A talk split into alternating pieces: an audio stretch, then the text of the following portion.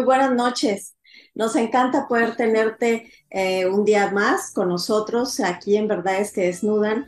Y bueno, quiero dar eh, la bienvenida a nuestra amiga Laura que ya regresó de donde andaba. Hola Adi también, ¿cómo están? Ah, las extrañaba mucho, ya me urgía tener programa. Pues sí. Buenas noches, al fin las tres juntas otra vez. Así es. Así es. Oigan, pues eh, la vez pasada nos quedamos eh, con muchas preguntas y siempre con este, esta cuestión de que la, cirugía plástica, pues no nada más se aplica a temas estéticos. Vaya, eh, sí, pero también funcionales, ¿no? Y, hoy que volvimos a invitar a nuestro cirujano plástico amigo y experto en, en este tema, que es el doctor Luis Edgardo Palacio, quien, quien eh, quiero que nos platique un poco más a fondo de este, de este tema, de este interesantísimo. Y bueno, pues les voy a platicar un poco de quién es el doctor. Y él es, eh, pues el doctor Edgardo Palacio, es cirujano plástico y reconstructivo. Eh, él estudió en la Universidad Autónoma de Guadalajara y tiene especialidad en cirugía plástica y reconstructiva, así como subespecialidad en cirugía de mano. Eh, y, viene del centro, del, Centro Médico Nacional 20 de noviembre en la Ciudad de México, además de su subespecialidad en microcirugía reconstructiva y cirugía estética, también por este, el Instituto de Cirugía Plástica. Y cuenta con más de 30 años de experiencia eh, no solo en cirugías estéticas, sino también en procedimientos de reconstrucción tales como trauma facial, secuelas de cáncer, miembros inferiores, eh, microcirugía reconstructiva y quemados, y también de mano, cirugía de mano. Eh, pues bueno, recientemente acaba de concluir su presidencia del Colegio de Cirujanos Plásticos y Estéticos y Reconstructivos. está obviamente certificado por el Consejo Mexicano de Cirugía Estética y Reconstructiva. Bienvenido, eh, Doc, ¿cómo estás? Buenas noches. Muy bien, muchas gracias. Muchas gracias por la invitación y con mucho gusto, con toda la disposición para resolver la, el mayor, la mayor cantidad de dudas que tengan. Y bueno, pues evidentemente, como lo mencionas, el tema de la cirugía reconstructiva es un mundo fascinante es un verdadero reto para el cirujano plástico el reconstruir pues alguna parte del cuerpo, ya son, llámese extremidad, cara o cualquier parte del cuerpo que requiera de reconstrucción, ya sea por un accidente, por una malformación congénita o por eh, algún problema de, tipo oncológico, ¿no? De alguna resección de cáncer. Pues a mí me parece eh, un trabajo, digo, todo lo que es medicina es increíble, pero el trabajo que hacen ustedes eh, el poderle regresar la seguridad a una persona y la funcionalidad de, ciertos miembros eh, del, cuerpo me parece verdaderamente extraordinario, porque es como, como volver a armar de pronto ciertas partes de un muñeco, ¿no? Como volver a, coser, volver a poner en su lugar, volver a unir dedos, o sea, es impresionante. y, y a mí me gustaría que nos pudieras platicar un poco de eso y también, este, pues, por ejemplo, eh, de, dónde sacas la piel cuando no hay piel para todo esto. Entonces, pues tú cuéntanos, este, Doc. Sí, bueno, mira, eh, eh llamémosle trauma, eh, pues por el caso de trauma facial, vamos a, desmenuzar un poquito de, arriba hacia abajo. El trauma facial básicamente pues son todas las heridas desde una sutura pequeña en el mentón, en la ceja, generalmente niños en la edad escolar, desde traumas de, gran impacto de alta energía en autopistas que mucha gente no trae el cinturón y se, salen proyectados del vehículo en el que van y son traumas de muy alta energía, ¿no? con fracturas faciales, con pérdidas importantes de tejidos llámese la piel cabelluda, la frente, los párpados, la nariz, la boca, las mejillas. Entonces, todo este tipo de, problemas y de traumatismos tan severos, nosotros los cirujanos plásticos y reconstructivos somos los encargados en reconstruir todas estas áreas. Eh, obviamente también hay pérdidas a otro nivel, en, accidentes, pues en los brazos. Es muy común también las fracturas expuestas a nivel de pierna, a nivel de la tibia y el peroné, que es el tercio distal a nivel del tobillo. Como no tenemos mucho tejido que cubra esta área, si ustedes recuerdan la espinilla, pues prácticamente es la piel y abajito está el hueso. Entonces, en ocasiones, muchos pacientes cuando tienen este tipo de lesiones tan severas, de una fractura expuesta de tibia y peroné, en muchos de los casos, lamentablemente, y más en instituciones, la primera opción es la amputación, ¿no? Les, dicen, bueno, pues hay que amputar tu pie porque está muy lesionado y no, no podemos hacer nada. Y nosotros hacemos todo lo contrario. Lo último que hacemos es amputar un miembro.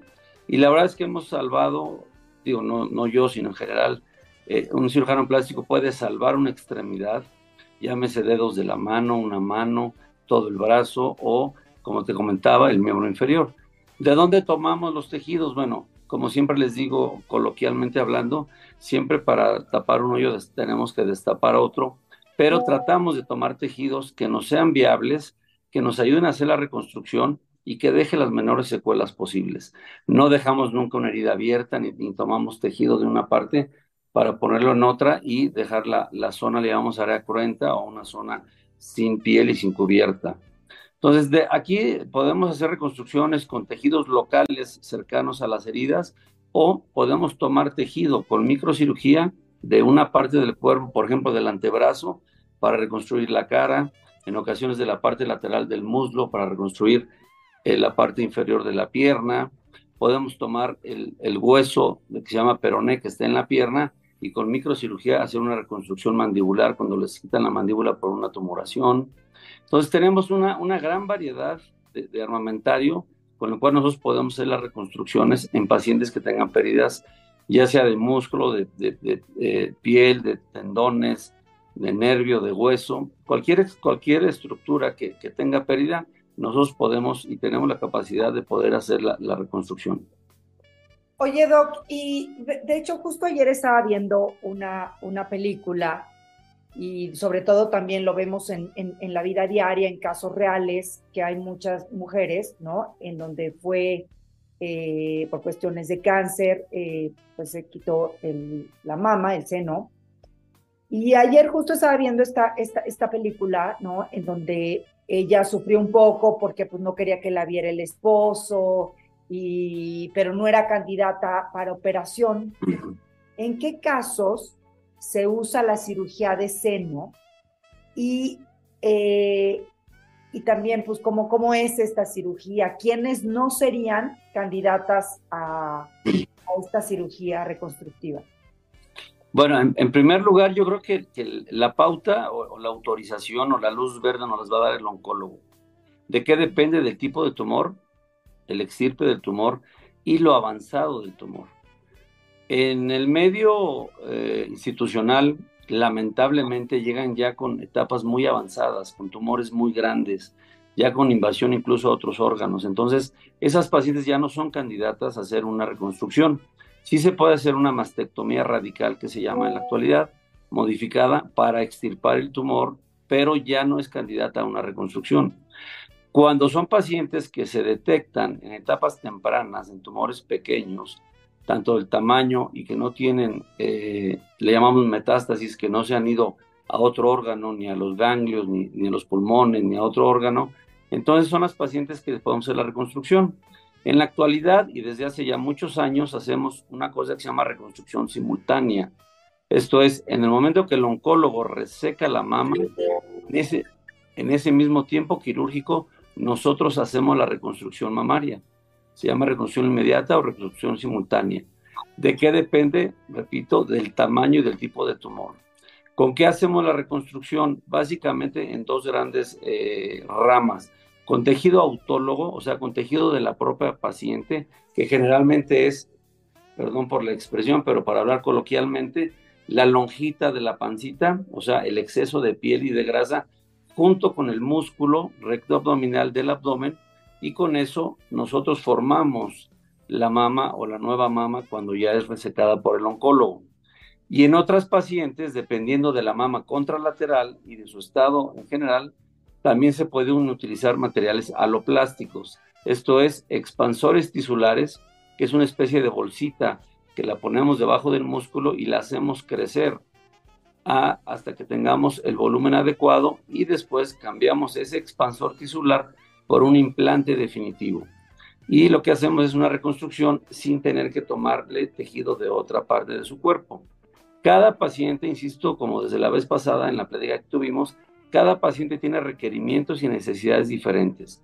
No todas se reconstruyen con tejido autólogo y no todas se reconstruyen con eh, expansor e implantes. Pero básicamente son las dos grandes formas de hacer una reconstrucción mamaria. Oye, doctor, y por ejemplo, en, en el caso de quemaduras, ¿cómo es la reconstrucción? Y dependiendo, yo creo, del porcentaje del cuerpo que esté quemado, no es lo mismo tener eh, un 20% que un 60% del cuerpo quemado. Entonces, ahí cómo es la reconstrucción y, qué tejidos se pueden aprovechar como para hacer injertos o no sé, ¿cuál es el, procedimiento? Sí, en el caso de los pacientes quemados, que lamentablemente es muy frecuente, eh, el tipo de reconstrucción va a depender, como bien lo dices, de la superficie corporal quemada y de la profundidad de la quemadura. La quemadura a grandes rasgos se divide en, primer grado, que es como una quemadura de sol, en segundo grado superficial y profundo, que es cuando ya se levanta una flictena en término médico y en términos coloquiales las ámpulas, las famosas ámpulas, y quemaduras de tercer grado, que ya involucra el espesor total de la piel, incluso órganos más profundos como músculo, tendones, hueso y demás. De eso va a depender qué tenemos que hacer. Hablando de una paciente o de un paciente con quemaduras hasta de segundo grado superficial, se puede, el organismo solito va a reepitelizar, o sea, va a salir, le va a salir nueva piel sin dejarle huella, sin dejarle cicatriz. Cuando ya son de segundo grado, pero no superficial, sino profundo, el organismo ya no es capaz de regenerar la piel y lo que hace es producir cicatriz. Y obviamente al momento de la quemadura o en el momento agudo de la quemadura, lo que hay es no hay piel, no hay tejido sano y lo que tenemos que hacer ahí es cuando tenemos que poner injertos de piel. Los injertos de piel los tomamos con un aparatito especial que se llama dermatomo, que es, perdón la expresión, como una rebanadora de piel que saca una capita delgada de piel y con eso los ponemos como parches en las zonas donde falte piel. Y obviamente lo tomamos de donde haya piel sana. Hablando de los grandes quemados, pacientes de más de 60%, 70% de superficie corporal quemada, que tenemos muy poca piel disponible, lo que utilizamos en la actualidad mucho es piel artificial o piel cultivada. En la actualidad ya hay muchísimos apuestos biológicos. Hay piel cultivada de prepucio de ser humano, hay piel cultivada de intestino delgado de animal, generalmente de cerdo o de, o de oveja, y los ponemos como apuestos biológicos para ayudar a que se regenere la piel. Pero insisto mucho que cuando la piel ya está quemada en su totalidad, tenemos necesariamente que poner injertos de piel del mismo paciente para poder hacer la reconstrucción de las áreas quemadas. Qué fuerte. Eh, oye, doctor, y también me gustaría muchísimo que nos expliques, eh, estas personas por alguna razón han perdido dedos, eh, que hacen ustedes una cirugía donde vuelven a unir, pero después como que lo meten al, al, estómago, ¿no? La mano o algo así. Sí, mira, eso eh, se llama un colgajo, se llama colgajo, que puede ser un colgajo inguinal, un colgajo abdominal, y ese tipo de cirugías en la actualidad ya casi no se hace. Ya ah. tenemos ya eh, tecnología mucho más avanzada y cirugías mucho más súper especializadas para poder reimplantar un dedo en caso de alguna amputación y o reimplantar una mano, un brazo, una pierna en dado caso de alguna amputación. Todo va a depender del mecanismo de la lesión. No es lo mismo una amputación que le llamamos en guillotina por corte nítido, por un cristal o un cuchillo, un arma eh, punzocortante, que una amputación por arrancamiento o por machacamiento o aplastamiento. Esto es, si el paciente mete la mano a una troqueladora, por ejemplo, pues obviamente le deshace completamente las estructuras y es muy difícil hacer un reimplante. Pero si es una herida de corte nítido por guillotina, se puede hacer un reimplante mucho más fácil. Y la opción que tenemos, pues, en el caso de los dedos de la mano, que hacemos mucho, cuando se pierden uno, dos o tres o más dedos, lo que hacemos es pasarles los dedos de los pies con microcirugía a la mano y pasamos el defecto de la mano al pie. Y lo que se trata en el caso de la mano no es tanto lo estético, sino que sea una mano funcional, por lo menos para tener pinza y poder tomar un vaso, poder tomar un lápiz, poder tomar una pluma. Entonces, aquí caemos mucho en lo que es la cirugía reconstructiva más que la cirugía estética. Obviamente, como los, los comenté la vez pasada, no está peleado lo reconstructivo con lo estético. Siempre hacemos reconstrucciones lo más estético posibles. Oye, Doc, y regresándome ahorita un poquito a la parte estética, y yo creo que eh, el comentario lo hago porque quizá es una enfermedad, como lo comentamos antes de, salir al aire. Ayer vi una noticia en donde una persona empezó a operarse, una mujer, y empezó con poquito, empezó que el, ojo y luego que la cara y luego que esto y, luego el labio y luego las boobies y bueno, fue increciendo. Y ya los doctores ya no querían operarla y fue a operarse a otro país, recuerdo ya el, país que fue Rusia, y, este, y falleció. Pero ella desde un inicio, la verdad es que se veía bonita, ¿no? Entonces, eh, esto también ya es una enfermedad eh, psicológica o mental, ¿no? Sí, eh, mira, en la actualidad, afortunadamente no todas las pacientes, pero sí muchas pacientes tienen problemas de tipo psicológico, incluso a veces psiquiátrico, y a veces piensan que la cirugía les va a resolver la vida, les va a resolver sus problemas psicológicos y o psiquiátricos. Y la verdad es que no es cierto. Entonces tenemos que tener siempre una apertura con la paciente, una explicación muy amplia y adecuada de cuáles son los resultados y las expectativas que se puedan llegar a cumplir. Hay una enfermedad que se llama dismorfismo, que la paciente, a pesar de que tú la ves muy bien, que está muy guapa, está muy bien operada y todo, ella no se ve bien en el espejo.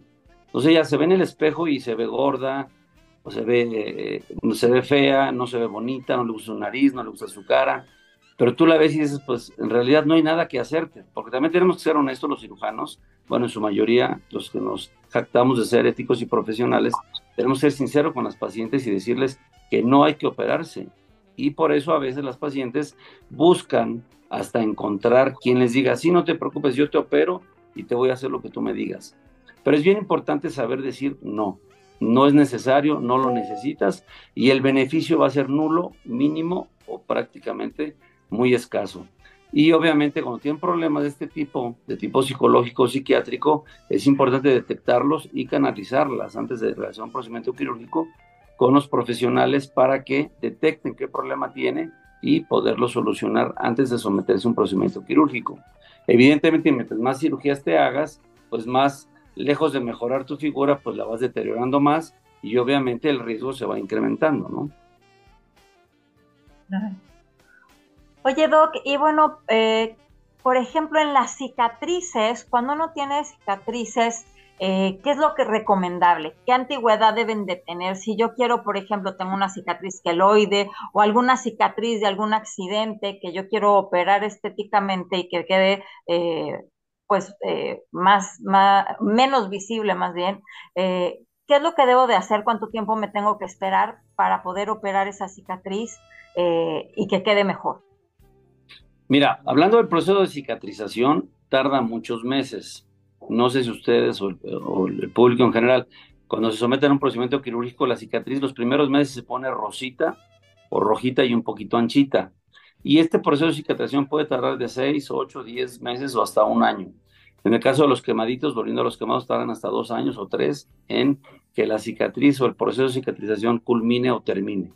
Entonces es bien importante explicar a los pacientes que los primeros meses, ya sea por accidente o por una cirugía, siempre la cicatriz se va a poner un poquito anchita, rosita y se va a notar.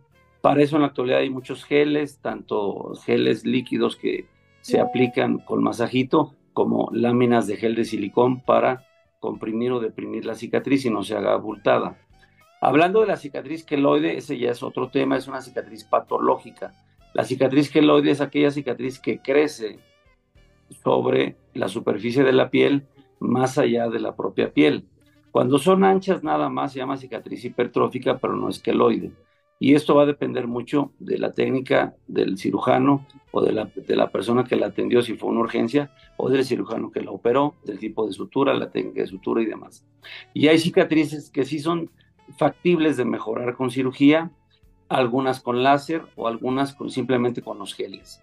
Lo que sí es cierto y me gustaría aclarar es no hay ninguna crema, ninguna pomada, ningún aparato, ni ninguna cirugía que borre una cicatriz. Sí las mejoramos mucho, pero borrar una cicatriz, eso no existe, eso, eso es una fantasía, no existe borrar una cicatriz. Sí las podemos mejorar siempre y cuando haya ya pasado el proceso de cicatrización que te comento, que por lo menos debe ser de seis a ocho meses.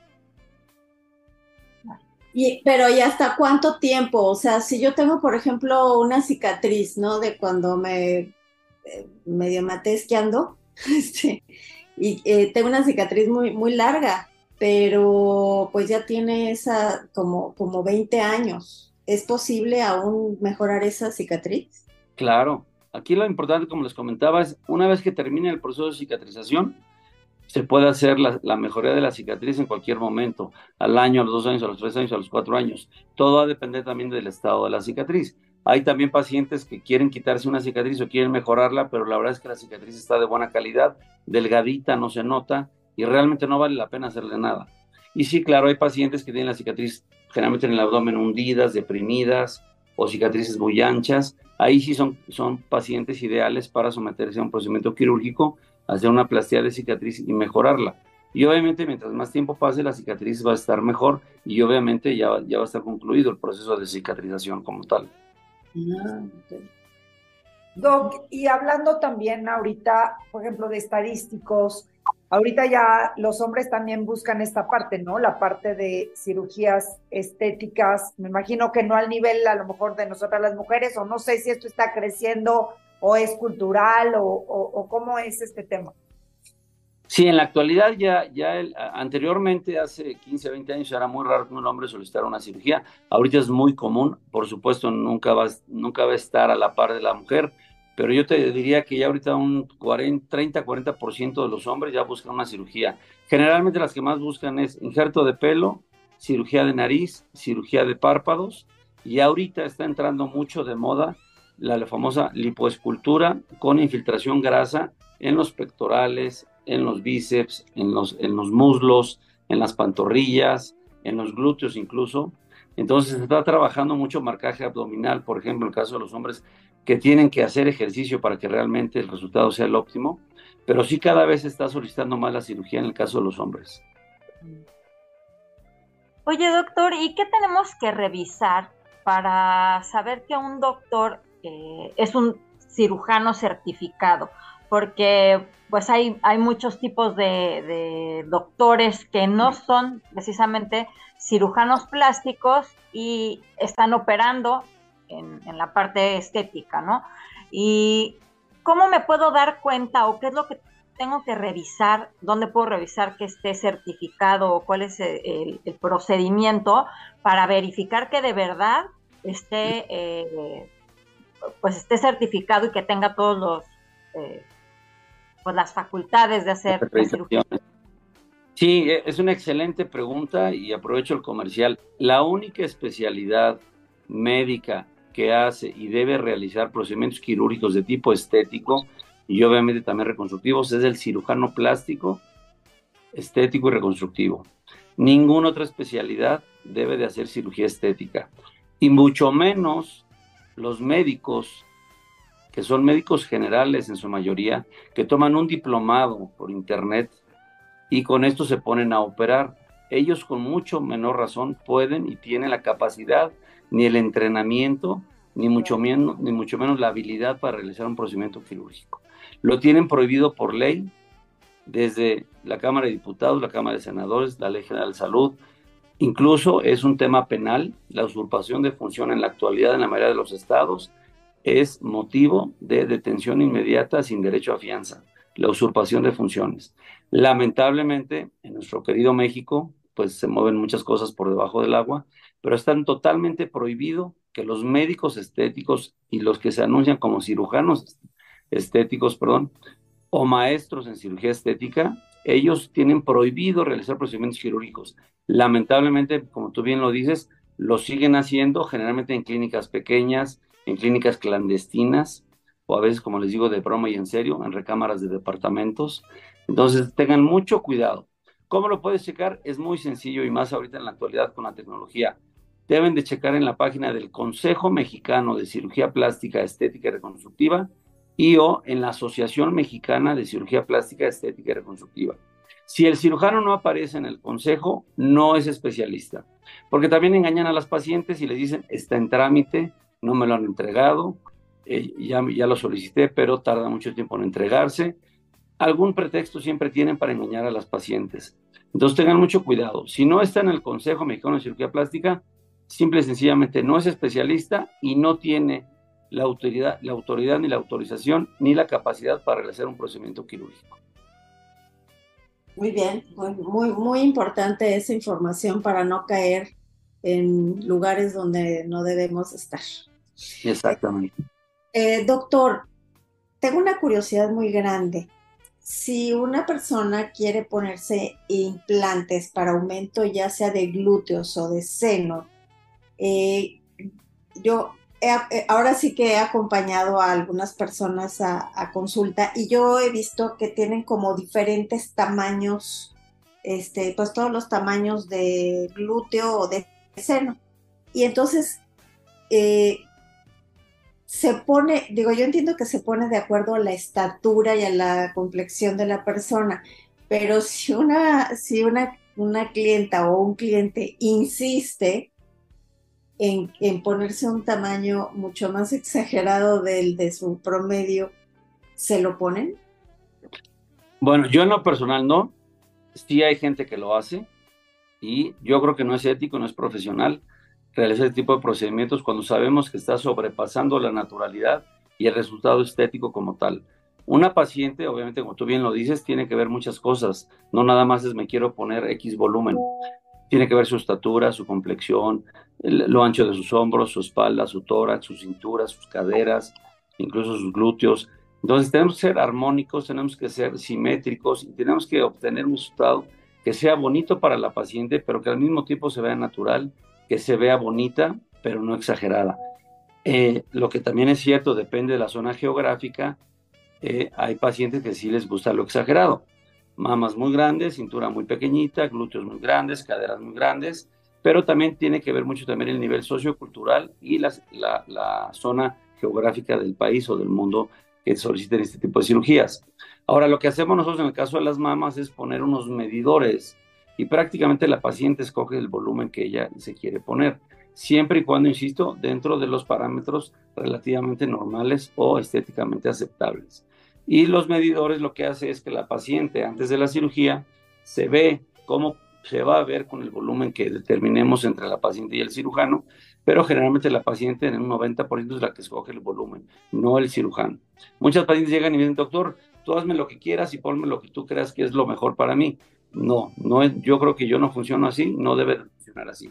así. En lo personal yo hago lo que la paciente me pida y no lo que yo le quiera hacer a la paciente, ¿no? Y la paciente tiene diferentes expectativas, diferentes gustos, porque también esto, como en otras cosas, en gustos se rompen géneros, y a veces, muchas veces ni siquiera es la propia paciente, es la pareja o el esposo el que le dice, ¿no? En una ocasión me dice una paciente, doctor, quiero que me ponga 700 en, de implantes de mama.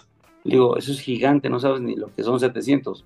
Es que mi comadre se puso 650 y mi esposo quiere que me ponga 700. Entonces, Ahí es cuando sabes que... No, él. no, claro.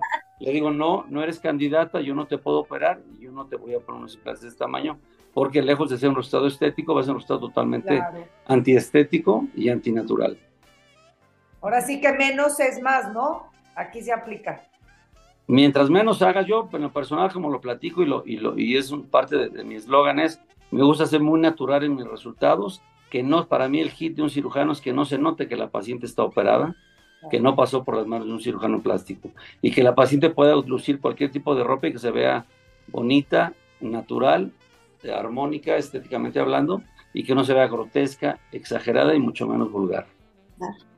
Totalmente. Muy, muy, muy buenos este, puntos has mencionado. Pues eh, es una pena, pero este programa ya llegó a su fin como nuevamente esta segunda parte. Muchísima información nos has aportado, Doc. Gracias. Gracias por, por aceptar la invitación y espero que también esto sea algo que aporte a tu vida conocimiento y pues también le demos un aplauso a esta especialidad médica tan importante eh, y todo lo que ustedes pueden llevar a cabo. Gracias, doctor Palacio, por estar acá con nosotras y gracias a ustedes desde sus casas que nos están viendo una noche más. Eh, también quiero agradecer al ingeniero Carlos Sandoval por este espacio de verdades que desnudan y a nuestro productor Mike eh, Pérez. Muchas gracias, mis compañeras hermosas. Gracias nuevamente y nos vemos la próxima semana con un nuevo programa de DQD. Gracias. Buenas noches. Muchas gracias a ustedes, buenas noches. Y por último, les recuerdo, insisto, chequen antes de hacerse un procedimiento quirúrgico que sea cirujano plástico certificado por el Consejo Mexicano de Cirugía Plástica. Es bien importante, no pongan en riesgo su salud, no pongan en riesgo su vida, porque lamentablemente ha habido muchísimos decesos por caer en manos de gente que no es especialista. A cuidarnos. Chao. Exactamente. Buenas noches. Bye.